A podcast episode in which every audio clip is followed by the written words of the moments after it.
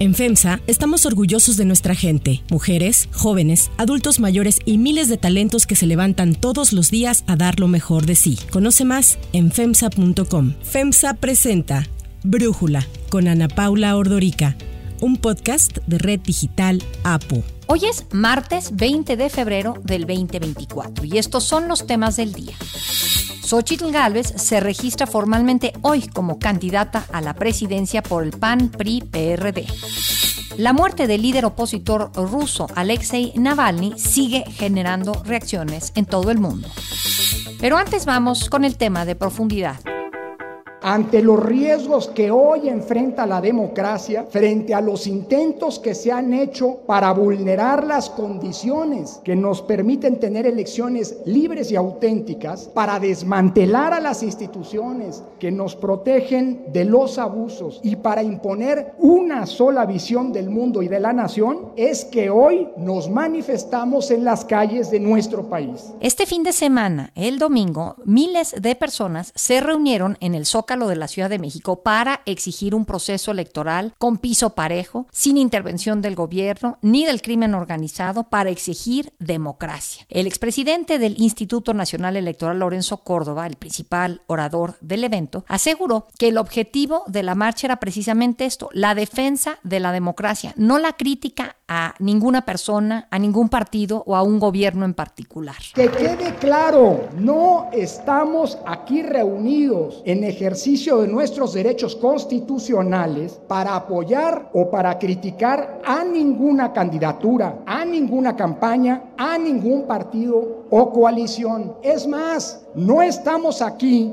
para criticar a ningún gobierno en sí Estamos aquí reunidos para defender a la democracia y para decirle no a toda propuesta que busque desmantelar las conquistas que en ese sentido hemos conseguido. Xochitl Gálvez, la candidata a la presidencia del Frente Opositor, dijo que ella no fue a la marcha para que su presencia no se prestara a malos entendidos. La verdad, decidí no venir a la marcha porque no quiero que se malinterprete. Esta es una marcha por la defensa de la democracia, por la defensa de las instituciones. Dejemos a los ciudadanos marchar en paz. Pero esta manifestación no se celebró solamente en la Ciudad de México, en donde de acuerdo con los organizadores se reunieron más de 700 mil personas, con el respaldo de más de 200 organizaciones civiles, entre las que destacan el Frente Cívico Nacional, Sí por México, Poder Ciudadano, Sociedad Civil México, UNE México y Unidos por México. La marcha por la democracia se vivió en más de 100 ciudades de nuestro país y en otras tantas el extranjero. Los representantes de estos organismos reportaron la presencia de 6 mil personas en Querétaro, capital, en Morelia, otras 5 mil personas. En Veracruz se habló de contingentes grandes en la capital del estado y en otras ciudades como Jalapa, Coatepec y Orizaba. En Toluca se movilizaron miles de personas, al igual que en otras importantes ciudades como Cuernavaca, Pachuca, Puebla, Cancún, Tuxtla Gutiérrez, Tabasco y Mérida, que destacó con alrededor de 10 mil personas reunidas por la democracia. En el mitin del Zócalo de la Ciudad de México, Lorenzo Córdoba habló para pedir que se detengan los ataques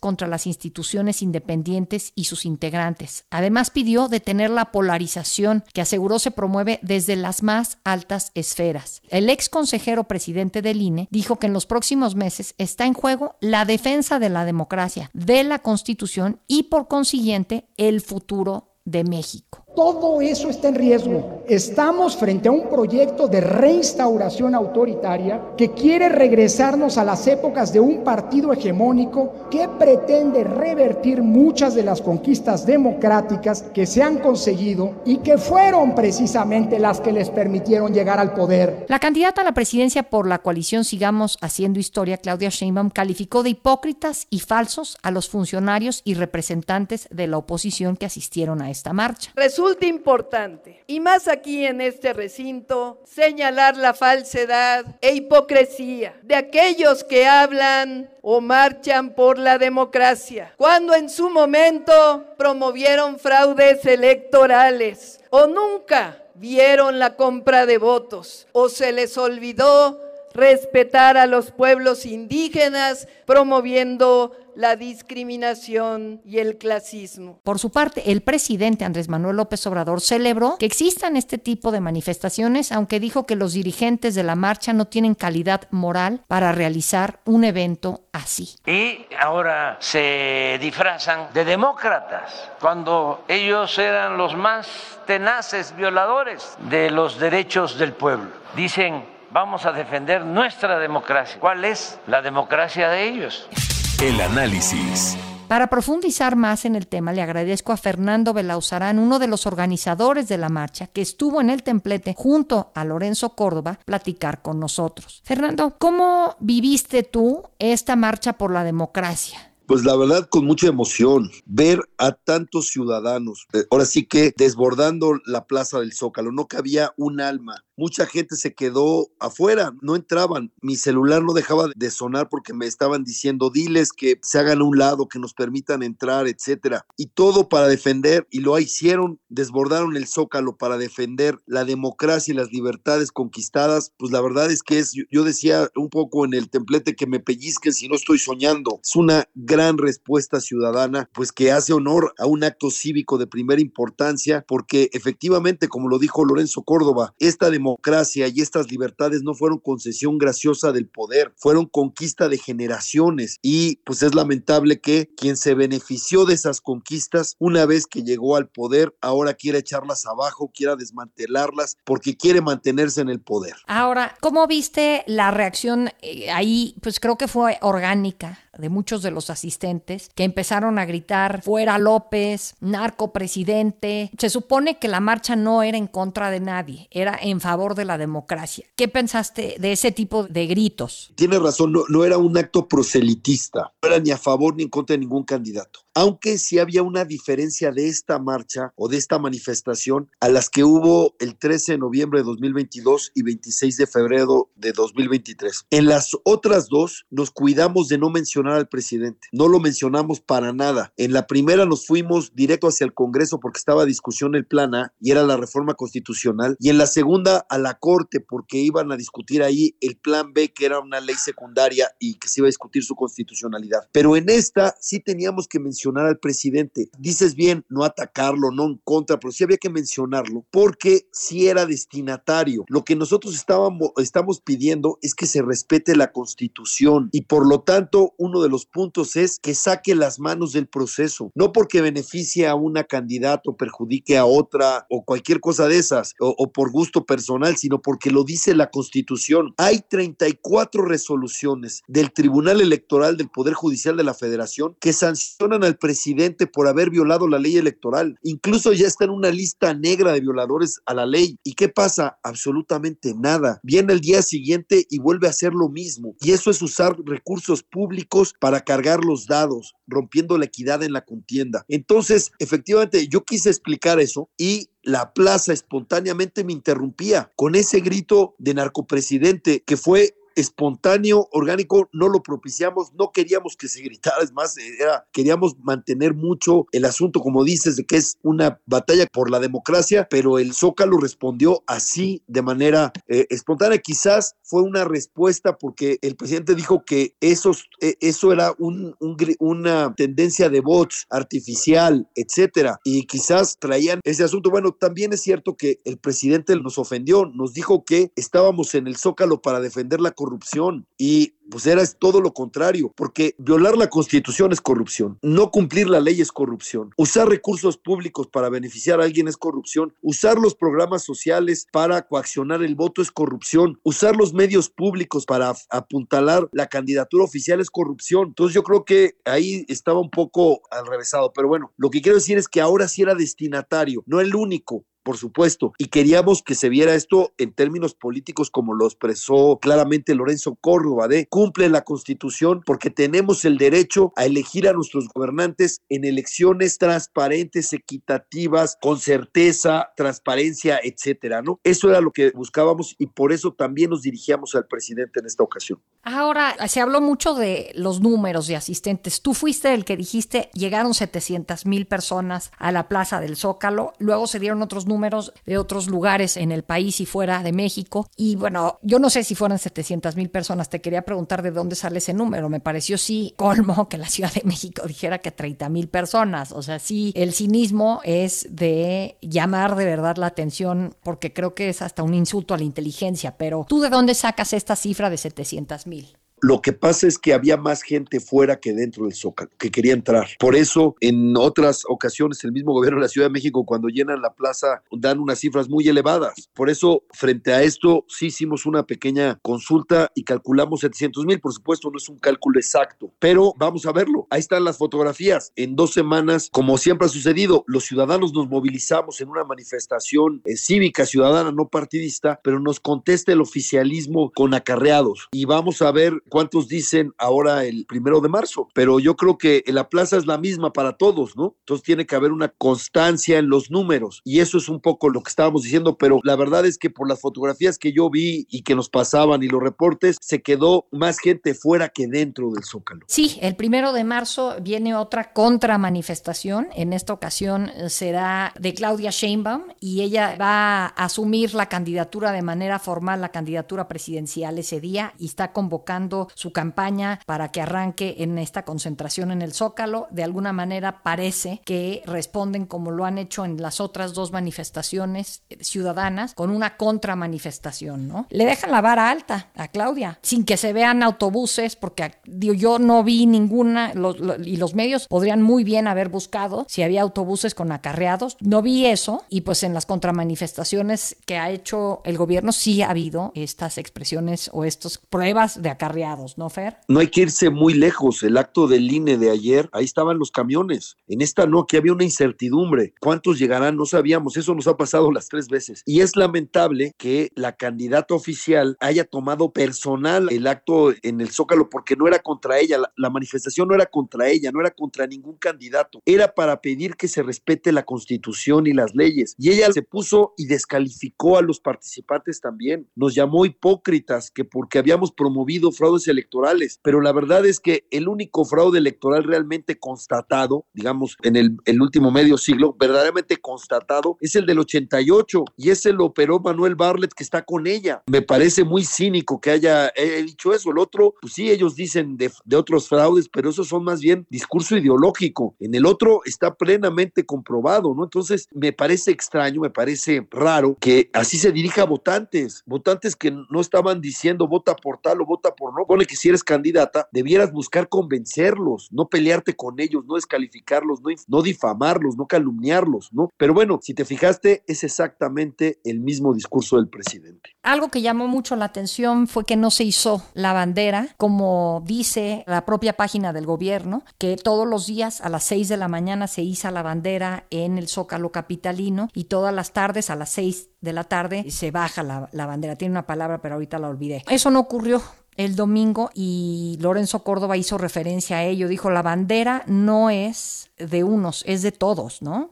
Tienes toda la razón, pero hasta en eso son sectarios, hasta en eso son facciosos. ¿Por qué no puede ser el presidente de todos los mexicanos? ¿Por qué no puede mantener la neutralidad que le dice la Constitución? No es porque a mí me gustara o es que el estadista debería ser neutral, no, eso dice la Constitución que él juró guardar, pero ni en eso, Ana Paula, ni en eso, porque la bandera nos pertenece a todos. Por cierto, todos somos pueblo, nada más que es un pueblo diverso y es un pueblo que piensa distinto y no por pensar diferente dejamos de ser parte del pueblo. Y claro, como ejercemos derechos, también somos ciudadanos. Y ese es que me parece que eso es una gran diferencia, ¿no? En lugar de que haya una, o sea, nosotros no queremos el despotismo en donde una voluntad suprema se impone a las demás. Nosotros queremos la democracia en donde hay un concierto de voluntades diversas que se tienen que poner de acuerdo y procesar decisiones, entre ellas quién gobierna, pero cuando llega un gobernante, el gobernante debe de también acordar con las minorías y debe de ser una corrección responsabilidad la conducción del país. Aquí el problema es que ya no se dialoga, ya no se negocia. Es más, cuando decimos nosotros que hay un riesgo en la democracia, no, no nos lo sacamos de la manga, no estamos descubriendo el hilo negro. Lo puso en blanco y negro en sus iniciativas. Quiere acabar con la división de poderes, quiere controlar desde el gobierno las elecciones, no quiere acabar con los contrapesos y los órganos autónomos. Está en blanco y negro, está en sus iniciativas. Y además, pues ya lo vimos con la primer ministra designada por Dedazo, que es abiertamente solamente militante partidaria. Ese me parece que es claro. La gente que salió al Zócalo y ve la amenaza a la democracia no es porque se lo imaginó, es porque se ve palpable, es explícita. De esto que mencionas sobre el pueblo y tal, a mí me gustó mucho la columna de Luis Rubio del domingo en el periódico Reforma en la que decía que si la ciudadanía se reconoce a sí misma como ciudadanos, actuará como tal, como ciudadanos. Pero si los votantes ven en los liderazgos algo como mítico y se considera a sí mismo como un pueblo dependiente a la expectativa de dádivas, serán pueblo. Entonces quizás lo que queremos es más ciudadanos y menos pueblo, pensaría yo, ¿no? Tienes toda razón, Paula. Y algo muy importante, esto de tomar la calle, tomar la plaza, empodera a los ciudadanos. Y eso echa abajo la estrategia de decir, este arroz ya se coció, la elección está decidida. Por cierto, nos costó mucho a los mexicanos acabar con eso, con las elecciones que ya estaban decididas de antemano e ir a elecciones Y estos eventos me parece que reivindican eso. La decisión es de los ciudadanos. La decisión va a ser de los ciudadanos. Los ciudadanos están en el centro. Y entonces en lugar de que con propaganda, con estas encuestas por encargo, donde tratan de desilusionar a la gente, eso pesa menos ya. Les van a creer menos a la propaganda y los ciudadanos van a creer más en su entorno en lo que les dicen sus compañeros de trabajo, en lo que les dicen sus vecinos, en lo que les dicen los grupos de WhatsApp, en lo que dicen la gente que conocen, sus familiares, etcétera. Este empoderamiento es muy interesante y lo que hace es decir, momento, esta decisión la van a tomar los ciudadanos el 2 de junio. No está decidido y claro que genera optimismo verse, reconocerse en esto, ¿no? Me parece que hay un cambio en el humor social y eso va a impactar. Ahora, creo que existe justo esta impresión de que una mayoría está en contra de Moreno al ver las imágenes y para quienes estuvieron en estas manifestaciones, al ver a esta cantidad de gente. Pero, pues realmente esto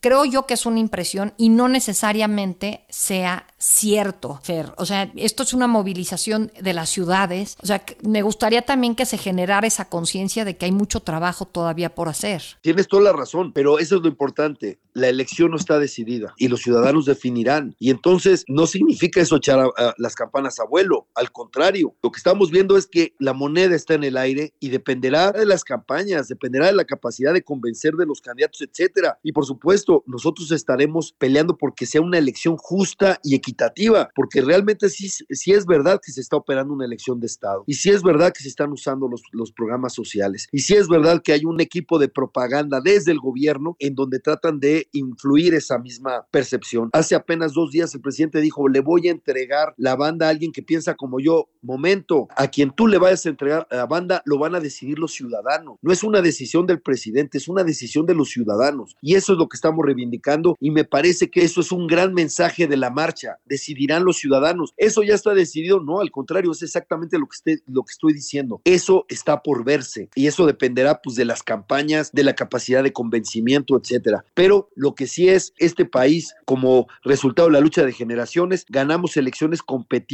elecciones que no se deciden a priori como sucedía antes. El partido tiene que jugarse y finalmente la decisión va a ser de los ciudadanos. Fernando, dos cosas. La primera es, ¿de dónde salen los recursos para pagar un evento como el del domingo? Sí, bueno, lo más caro de un evento es el traslado, lo que te cobran camiones, etcétera, y ese no lo pagamos. El asunto de costear lo que es la producción, ese sí, y bueno, somos 250 organizaciones convocantes y por supuesto que de ahí unas de alguna manera otras nada más pusieron su nombre, pero pues fue una labor horizontal para pagar la producción. Todo lo demás, que es lo más caro, que es el traslado de los contingentes, no pagamos un peso. La gente se movió por sí sola. Ok. Y estos señalamientos a Claudio X González. ¿Cómo lo sientes tú como el gran titiritero prácticamente de, la ciudadanía? Es la campaña populista. Si tú te fijas cuál es el manual de los populistas, tienen que encontrar su villano favorito y culparlo de todo. Y te voy a decir, sinceramente, es una campaña muy injusta, muy sucia, porque Claudio X González es un ciudadano que tiene sus derechos a salvo y puede participar en política y puede hacer labor ciudadana y, y trabajar en organizaciones de la sociedad civil. Ese es su derecho. El presidente lo escogió porque es homónimo de su papá que venía desde la lucha de los tiempos de Salinas y entonces le parece fácil ubicarlo, etcétera. No sé por qué el presidente decidió que él era su villano favorito, ¿no? Pero me parece muy injusto porque me parece que además la preocupación sobre educación o la preocupación sobre corrupción o sobre acá son organizaciones que han contribuido a poner en discusión el tema de la educación o poner en discusión el tema de la corrupción, que han, lo han hecho además, por supuesto, no es una verdad única, pero han contribuido y han aportado de manera valiosa, me parece que es muy injusto. Y él tiene ese derecho, porque lo más fácil es simplemente desmarcarme y hacer, pero no me gusta ah, hacer concesiones al atraso. Eso me decía mi maestro Adolfo Sánchez Vázquez, nunca hagas concesiones al atraso. Y me parece que este señalamiento del presidente contra él como su villano favorito es de Manuel populista y es muy injusto. Él, como toda persona, pues tiene sus aciertos, sus errores, etcétera, pero pues es un ciudadano en ejercicio de sus derechos y aquí es una cosa muy importante. Y esto sí me consta y cualquiera que esté ahí te lo puede confirmar. La relación en la sociedad civil es horizontal. Nos cuesta más trabajo ponernos de acuerdo, pero vaya, no tenemos reuniones muchas, a veces son difíciles, etcétera, porque la relación es horizontal. Entonces nos tenemos que poner de acuerdo. Aquí nadie está por encima de los demás y no se dan este, órdenes. Nos convencemos mutuamente. Fernando Belauzarán, muchísimas gracias por platicar con nosotros para Brújula. Gracias a ti, encantado, Ana Paula. Antes de continuar, quiero pedirles que en la plataforma que nos escuchen, ya sea Spotify, Apple Podcast, la que sea su favorita, que por favor nos califiquen, de preferencia con cinco estrellas, y que también compartan el podcast y comenten lo que les gusta, lo que no, lo que sienten que le podemos mejorar. Ahí en Spotify hay la posibilidad de comentar. Todo esto es para que podamos seguir creciendo y ofreciendo el podcast para ustedes sin costo. Hay otras noticias para tomar en cuenta. 1. Registro.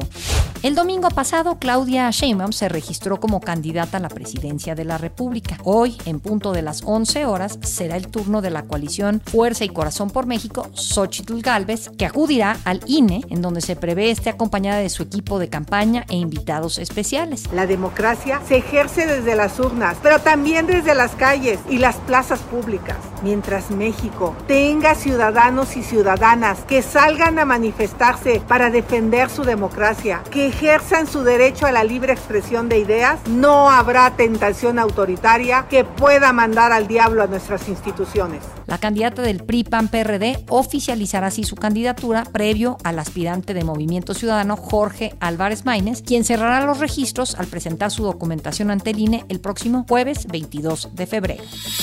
2. Alexei Navalny.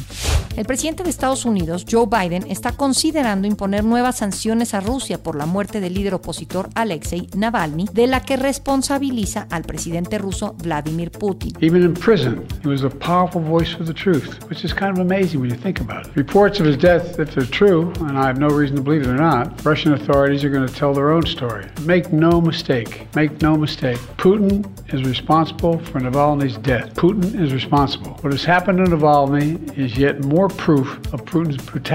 Biden ya había advertido en el 2021, después de reunirse con Putin en Ginebra, que habría consecuencias devastadoras para Rusia si Navalny moría en prisión. Y es que el fin de semana pasado, los servicios penitenciarios rusos informaron que Navalny, de 47 años, murió después de sentirse mal tras un paseo en la prisión en Siberia, en la que estaba recluido, y aunque aseguraron que intentaron reanimarlo durante más de media hora, no lo lograron. La portavoz del líder opositor, Kira Yarmish, informó que los investigadores rusos le confirmaron a la familia de Navalny que les entregarán su cuerpo dentro de 14 días debido a un examen químico que indicaron se le realizará. Yarmish acusó que el retraso en la entrega del cuerpo se debe más bien a un intento por esconder las posibles pruebas del asesinato de Navalny. Al menos 300 personas han sido detenidas en Rusia en diferentes actos en memoria del líder opositor tras su muerte. Son varias las reacciones que ha generado este fallecimiento de Navalny. Por eso, mañana le tendremos un recuento detallado de quién era y cómo su enfrentamiento con el gobierno ruso le costó la vida. Para cerrar el episodio de hoy los dejo con música de YouTube.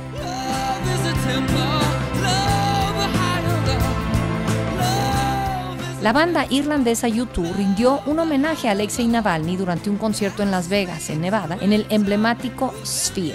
Bono, vocalista del grupo, detuvo el show para pedir a los asistentes corear el nombre del opositor ruso Alexei Navalny, pues afirmó que para quienes creen en la libertad deben decir su nombre porque el presidente de Rusia, Vladimir Putin, nunca lo quiere pronunciar. So important that Alexei Navalny chose to give his up. Apparently, Putin would never ever say his name. So I thought tonight, people who believe in freedom, we must say his name. Not just remember it, but say it. Alexei Navalny. Alexei Navalny. Alexei Navalny. Yo soy Ana Paula Ordorica. Brújula es una producción de Red Digital APO. En la redacción, Ariadna Villalobos. En la coordinación y redacción, Christopher Chimán. Y en la edición, Cristian Soriano. Los esperamos mañana con la información más importante del día. Oxo, Farmacias ISA, Cruz Verde, Oxo Gas, Coca-Cola FEMSA, Invera, Torrey y PTM son algunas de las muchas empresas que crean más de 245 mil empleos tan solo en México y generan valor como parte de FEMSA. FEMSA presentó Brújula con Ana Paula Ordorica, un podcast de Red Digital APO.